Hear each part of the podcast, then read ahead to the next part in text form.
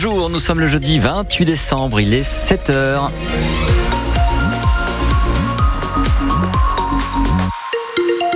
Et ce jeudi marque un changement de temps. Les nuages reprennent le pouvoir. La température ce matin entre 1 et 4 et cet après-midi on navigue entre 8 et 11. Sébastien Cabrita dos Santos, Jacques Delors est mort. L'emblématique président pendant 10 ans à la tête de la Commission européenne s'est éteint paisiblement selon sa fille Martine Aubry. Il avait 98 ans et reste pour beaucoup comme un homme droit, comme le grand espoir de toute la gauche qui a refusé l'Élysée alors même que tous les sondages le donnaient gagnant de l'élection présidentielle en 1995. J'ai décidé de ne pas être candidat à la présidence de la République.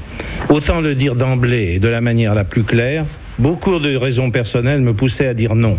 Je vais atteindre 70 ans. Je travaille sans relâche depuis 50 ans. Il est plus raisonnable dans ces conditions d'envisager un mode de vie plus équilibré entre la réflexion et l'action. Jacques Delors face à 13 millions de téléspectateurs sur le plateau de 7 sur 7 d'Anne Sinclair en 1994, juste après son mandat à la Commission européenne et près de 10 ans après son poste dans le gouvernement de Pierre Mauroy où il a côtoyé Véronique Narbou, un certain Jean Auroux, l'ancien maire socialiste de la ville de Roanne. Le plus grand souvenir de Jean Roux avec Jacques Delors, c'est l'augmentation du SMIC, plus 10% dès juin 81.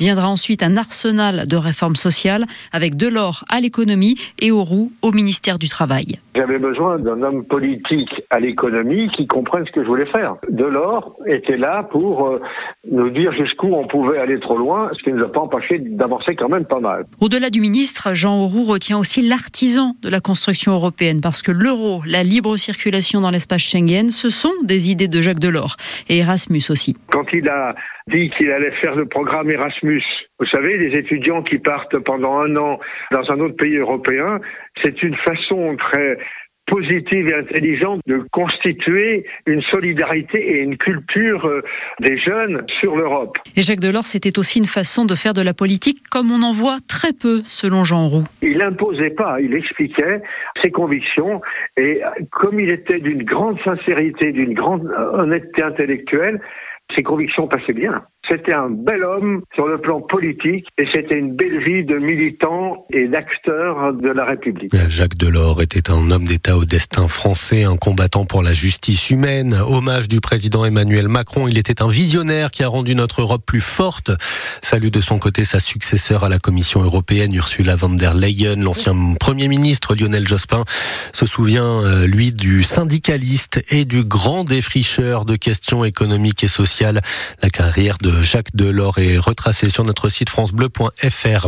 La première ministre, le ministre de l'économie et tous les députés de la Loire peut-être bientôt autour de la même table pour étudier en profondeur le dossier Casino. C'est en tout cas le souhait de notre députée Sylvie Bonnet qui fait part sur les réseaux sociaux de son impatience alors que l'intersyndicale de Casino demande elle aussi une rencontre dans les plus brefs délais aux dirigeants d'Auchan et Intermarché officiellement seul sur les rangs pour acheter plus de 300 super et hypermarchés de la marque Stéphane fanoise à la dérive, mais les syndicats qui craignent à l'issue de ces négociations la suppression de milliers d'emplois cherchent également à entrer en contact avec euh, Carrefour. Si vous ne pouvez pas vivre sans l'Internet à très haut débit, assurez le coup et habitez à la campagne. ça peut paraître étonnant, mais c'est bien dans zone rurale, dans nos petites communes, que l'accès à la fibre se fait le mieux. La couverture est même quasi totale, se félicite Bernard Soutrenon, le vice-président du syndicat mixte Ciel qui gère l'énergie à l'échelle de notre département de la Loire. Le timing a été respecté, à savoir que le réseau a été déployé en 5 ans, c'est 17 000 km de réseau, qui correspond euh, à une vitesse extrêmement élevée en termes de déploiement, mais surtout on touche 135 000 foyers en ayant posé leur prise à l'intérieur de leur domicile, à l'intérieur de leur bâtiment d'activité. Ces usagers-là voient la différence entre un ancien dispositif ADSL, même pour les plus boostés, même pour les plus performants. Aujourd'hui, il reste ce qu'on appelle les capillarités, c'est-à-dire les accès aux, particuliers. Et les accès aux particuliers ne dépendent pas que de la collectivité ou du ciel, mais plutôt des usagers eux-mêmes, c'est-à-dire le besoin à exprimer pour obtenir ce raccordement. On a la France qui est, euh, on va dire, un peu plus âgée ou un peu plus indigente en matière de connaissances euh, numériques, qui n'a pas souhaité ou qui n'a pas pu se raccorder à cette fibre optique. Sur les 194 000 logements éligibles à la fibre sur le réseau ciel, 65 000 n'ont pas encore fait les démarches nécessaires. Si c'est votre cas, n'hésitez pas à l'installation est gratuite jusqu'au 31 décembre 2025. Et si vous habitez en ville et que la fibre traîne à arriver chez vous, le ministre de la Transition numérique, Jean-Noël Barrot, prévoit des aides jusqu'à 600 euros pour profiter des solutions alternatives sur le réseau Orange. L'état de catastrophe naturelle reconnu pour euh, trois nouvelles communes de Haute-Loire après les sécheresses de l'année dernière. Ça concerne notamment Beaulieu ainsi que l'Aussonne et euh, Beauzire sur des périodes différentes euh, du 1er avril au 31 décembre pour Beaulieu et du 1er avril au 30 septembre pour les deux autres communes. 40 ans après, la mémoire intacte pour le dernier des mineurs de la Loire. il avait 35 ans à l'époque. André est le dernier avec ses deux collègues Aldo et Jean aujourd'hui décédés à être descendus dans le puits Pigeot à la Ricamarie, dernier bastion au début des années 80 de nos mines de charbon ligériennes. On a fait comme d'habitude, on a fait notre poste. Hein. On était dans une mine totalement euh, déserte, euh, il n'y avait personne, il n'y avait plus de courant. c'était, c'était un petit peu bizarre quand même. Nous qui étions habitués au bruit, à la chaleur, etc. Et alors, euh, bon, je ne sais pas ce qu'on a fait, on n'a pas fait grand-chose de toute façon. Mais bon, ça nous a permis, en tant que collègues, de vivre un jour historique. De dire au revoir à cette mine Adieu.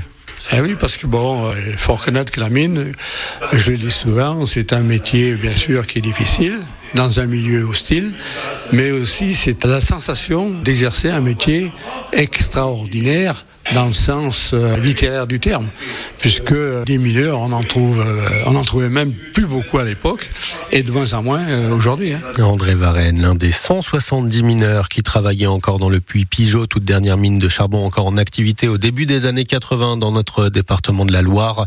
Ça fait 40 ans que c'est fermé maintenant et que ça ne rouvrira plus, même s'il n'aimait pas trop l'idée à l'époque. Il s'occupe aujourd'hui, André, du musée de la mine Michel Rondet. C'est ouvert tous les mercredis après-midi et on vous fait visiter image avec Aurélie Jacquan sur francebleu.fr. Et puis la double claque pour nos basketteurs ligériens. La chorale s'incline à Dijon 99-82 pour le compte de la 18e journée de Betclic Elite. Et c'est fin de série pour le SCBVG battu en Alsace par Gris Souffel 88-72.